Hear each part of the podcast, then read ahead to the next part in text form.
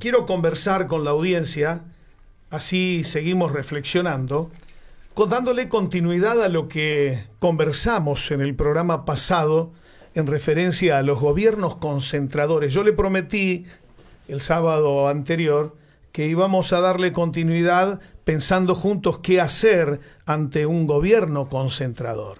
Decíamos que eh, el daño que causa a la ciudadanía y a la democracia la concentración del poder, eh, porque los concentradores del poder se ocupan de sus intereses, de sus intereses personales, buscan sacar provecho de la administración pública. Ese provecho es para ellos mismos, eh, para su entorno político, eso que llamábamos la corte de los aduladores rentados que siempre hay en torno a un concentrador de poder, esos que reciben sueldos políticos muchos más importantes que los simples trabajadores o reciben prebendas o ventajas económicas. ¿Y por qué lo logran? Por su cercanía, por su proximidad con el funcionario que concentra el poder. Ese que para tapar su reprochable accionar no permite que la información sobre su gestión sea pública y transparente. Por eso en Dos Nadies constantemente hablamos de la transparentación de la información pública. Hay leyes, pero claro, hay que hacerlas cumplir las leyes. ¿Qué podemos hacer los ciudadanos ante la concentración del poder que tanto daño le hace a la ciudadanía? De entrada nomás, le digo que no estaría fácil, obvio. Los gobernantes que defienden los intereses de las élites ventajeras se encargan de tapar las manifestaciones libres de la ciudadanía porque eh, molesta. Y a veces, eh, indignados, los ciudadanos pretenden reclamar y los gobernantes pretenden paralizar, acallar ese reclamo. Por eso manifiestan públicamente algo que, si bien no admite ninguna discusión seria, profunda, racional, tratan de imponerlo. Usted va a escuchar, las elecciones son cada cuatro años. Lo escucharon hace poco al intendente, cuando se dio la caravana.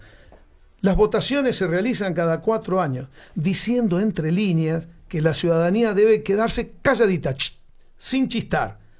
Espere el momento de votar. Limítese a sufragar. Lo contrario a esta reprochable actitud es la participación ciudadana. ¿Cuánto hemos escuchado de esa nata, no? De la participación ciudadana. Pero no queda otra. Hace décadas, las democracias serias del mundo comenzaron a implementar mecanismos para escuchar a los ciudadanos, para que en el proceso de las decisiones puedan manifestarse permitiéndoles así que los argumentos, las razones, puedan incidir o ser consideradas por los funcionarios ante la toma de las decisiones importantes. Los gobernantes, aquellos que promueven eh, mecanismos para la participación ciudadana, achican la brecha entre los administradores y los administrados. Mientras que los concentradores la ensanchan a esa grieta. Los que concentran poder ensanchan la brecha entre la ciudadanía y el gobierno, haciendo que los ciudadanos sean meros espectadores, algo poco coherente con el concepto de democracia. Porque la democracia es el gobierno del pueblo. Pueblo que debe participar más allá de ejercer el voto cada cuatro años.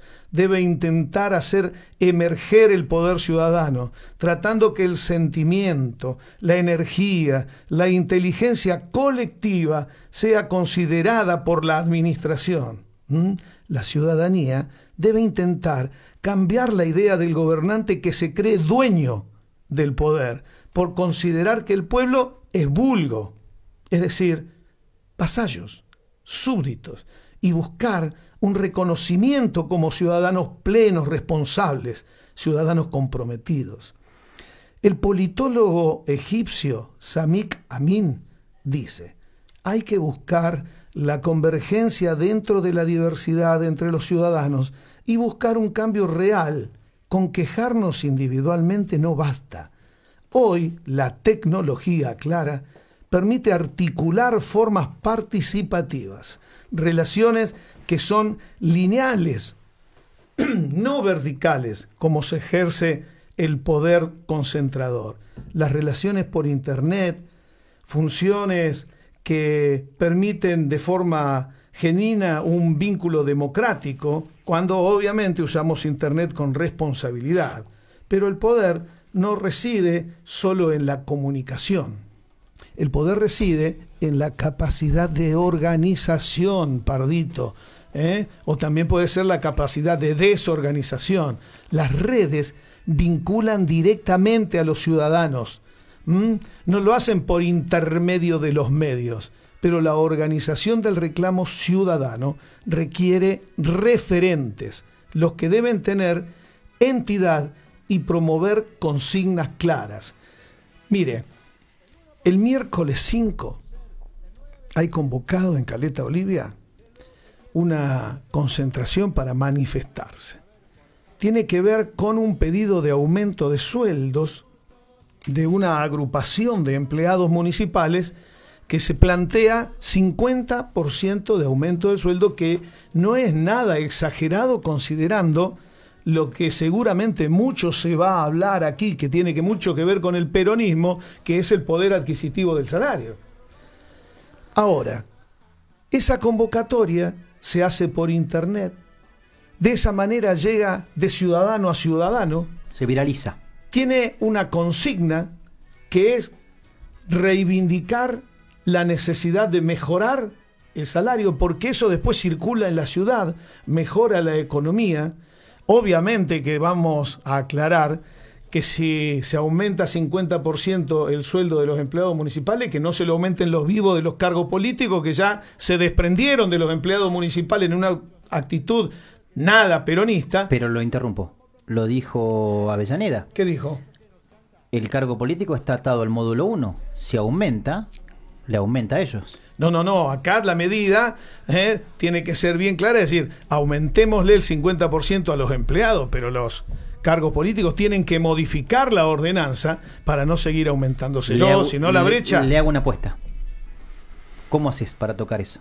Hay que modificar la ordenanza. Si se modificó para que el destino de esa casta que está cercana al poder concentrado del intendente tenga privilegios, habrá que modificarla nuevamente ahora y esa es tarea del Consejo Deliberante para que se le aumente solo los empleados y lo de los cargos políticos no reciba este tipo, este tipo de aumento. Pero acá hay una convocatoria que tiene consigna, ¿no? Que está con referentes y que si la sociedad acompaña, queda bien claro qué y cómo se está pidiendo la participación ciudadana. ¿Recuerda usted la marcha? La marcha que surgió por el tema. Fue una marcha que tuvo cierta desorganización porque surgió de la espontaneidad. Entonces, lo que se podía lograr con esa marcha, que era hacer escuchar la disconformidad de la ciudadanía con la gestión, quedó diluida. Ahora, comparemos nuestro gobierno municipal con lo que sucedió en Islandia. Está muy lejos, ¿no? Claro, Islandia está considerada una de las mejores democracias del mundo. Bueno, miremosnos en esos espejos. En Islandia, para reformar la constitución, después de la crisis financiera que sufrió el país, los ciudadanos podían hacer propuestas por Internet y fundamentar sus ideas para que sean consideradas en la reforma de la constitución. Todos los jueves una comisión formal que se reunía y debatía sobre las propuestas en sesiones emitidas por Internet, eh, analizaban y trataban los temas que la gente proponía.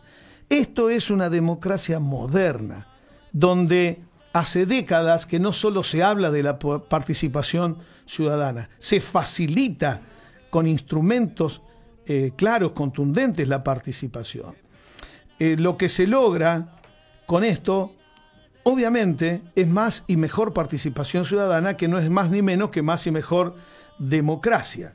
¿Qué pasó en Caleta Olivia con la cesta banca? La cesta banca era permitir participación ciudadana.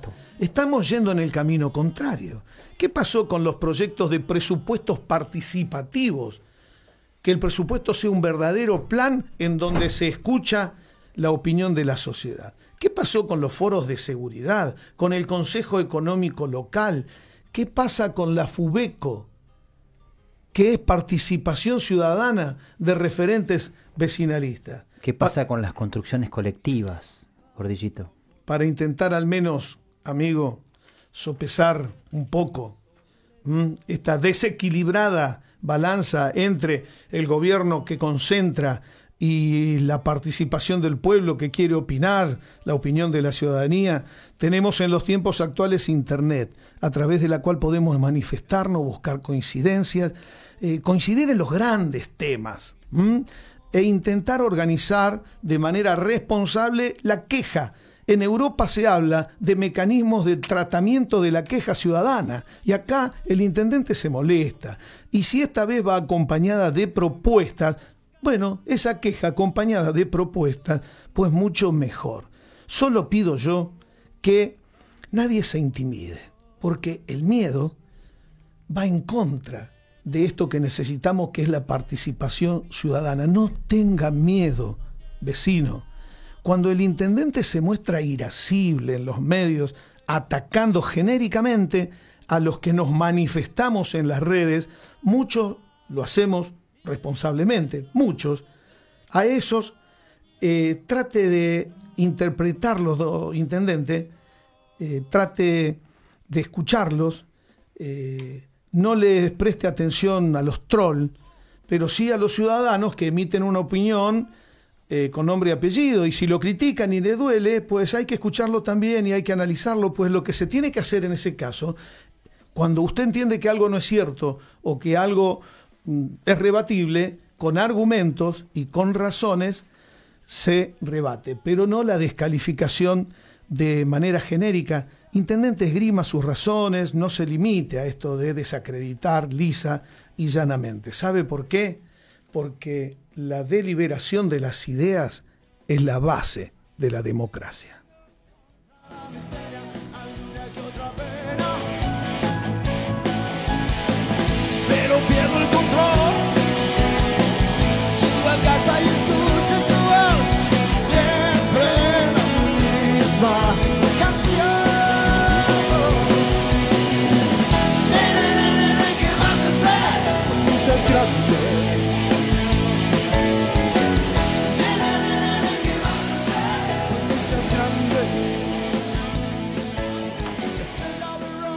Y en la línea de, del Día del Trabajador, Gordillito, mi, mi columna tiene que ver con el salario. Mi columna tiene que ver con, con la paga, con el jornal, con la remuneración, con el sueldo, con la soldada, con el estipendio. ¿Qué es el salario? Estos autores económicos, estos eh, teóricos, lo definen como la suma de dinero que recibe en forma periódica un trabajador de su empleador por un tiempo de trabajo. Dos notas. Dinero, trabajador y empleador y tiempo. Temas para discutir en la actualidad. Usted sabía, gordillito, que mm, etimológicamente el salario viene de salarium, del salarius, que era el dinero hecho de sal, ¿sí? Y se cita algunas historias ligadas a, que los soldados romanos cobraban con sal. Claro. Entonces se utilizaba como moneda en ese tiempo. El salario, tal como lo expresaba Mónica, como lo manifestaron eh, en su columna el Gordillo Pardo y el Cachito Pardo, el salario se encuentra emparentado con el derecho al trabajo. Y este está emparentado con el derecho a un salario digno, acorde al esfuerzo realizado, equitativo, sin distinción de raza y de sexo. Usted sabía que el concepto de salario mínimo apareció en el siglo XIII ya. Fíjese el tiempo que tiene el salario digno, el salario mínimo. Santo Tomás de Aquino dice que eh, se reclama un justo salario para el trabajo humano. ¿no? El trabajo humano tiene que tener un justo salario. Ya se hablaba de el salario mínimo, algo justo, ¿sí? Y aparece el fenómeno del salario mínimo y vital, ¿sí? ¿Cuál es el salario mínimo y vital? Es el que atiende las necesidades del trabajador. Y puede ser ese salario ideal, que es el necesario, el que cubre las necesidades básicas insatisfechas, o el real, que es esa suma mínima que puede pagarse teniendo en cuenta las necesidades del trabajador y las necesidades del empleador. ¿De qué lado estás, amigo? Entonces apareció un loquito por allá por el 1943 y dijo que hay que relacionar los sueldos con el gasto de vida. Hay que tener en cuenta el precio y los salarios. Juan Domingo Perón.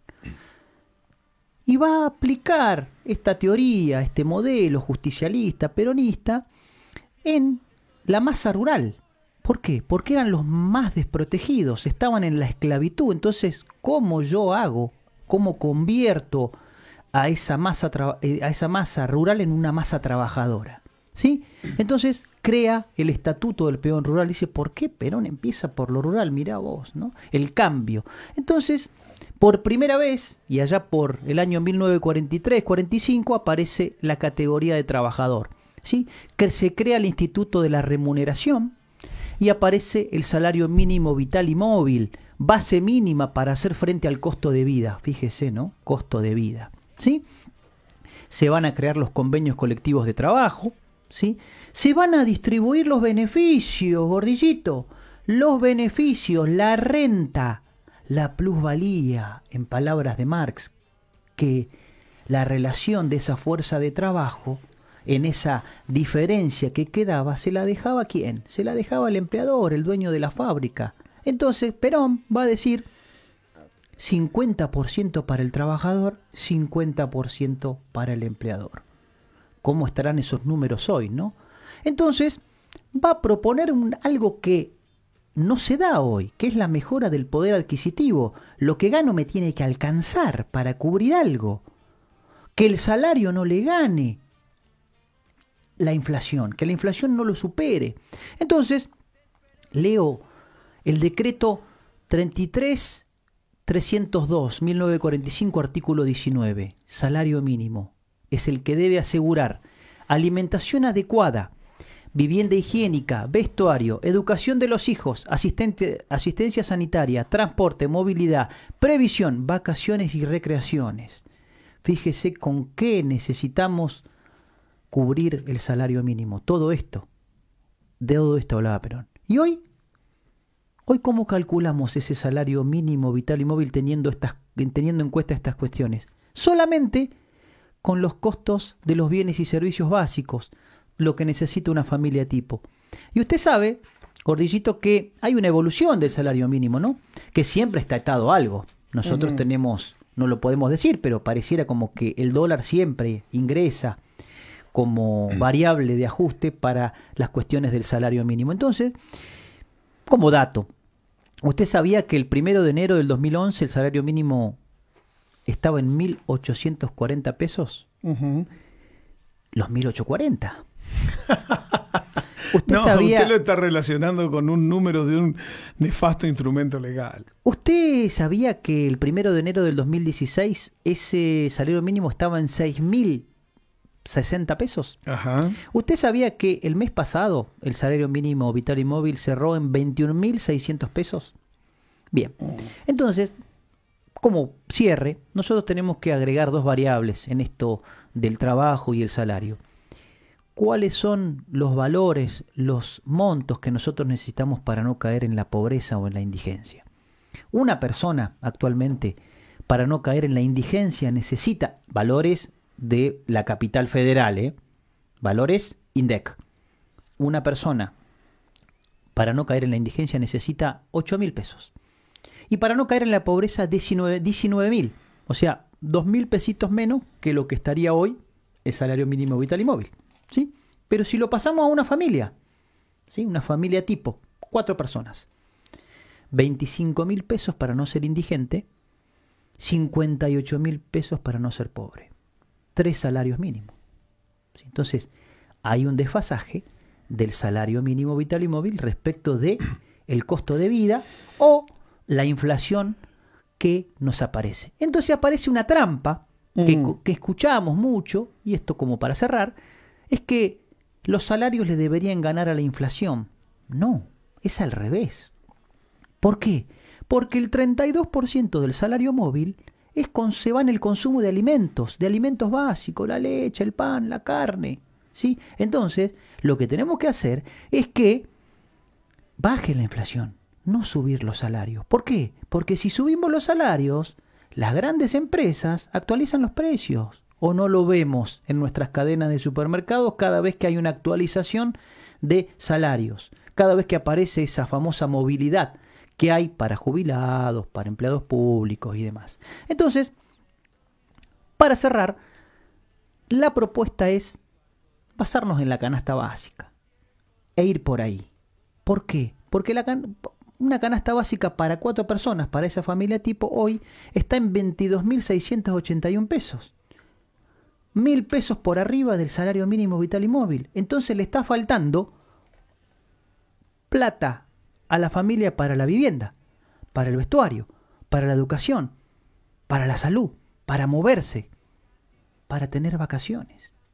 Entonces, hoy el salario mínimo es solamente comer.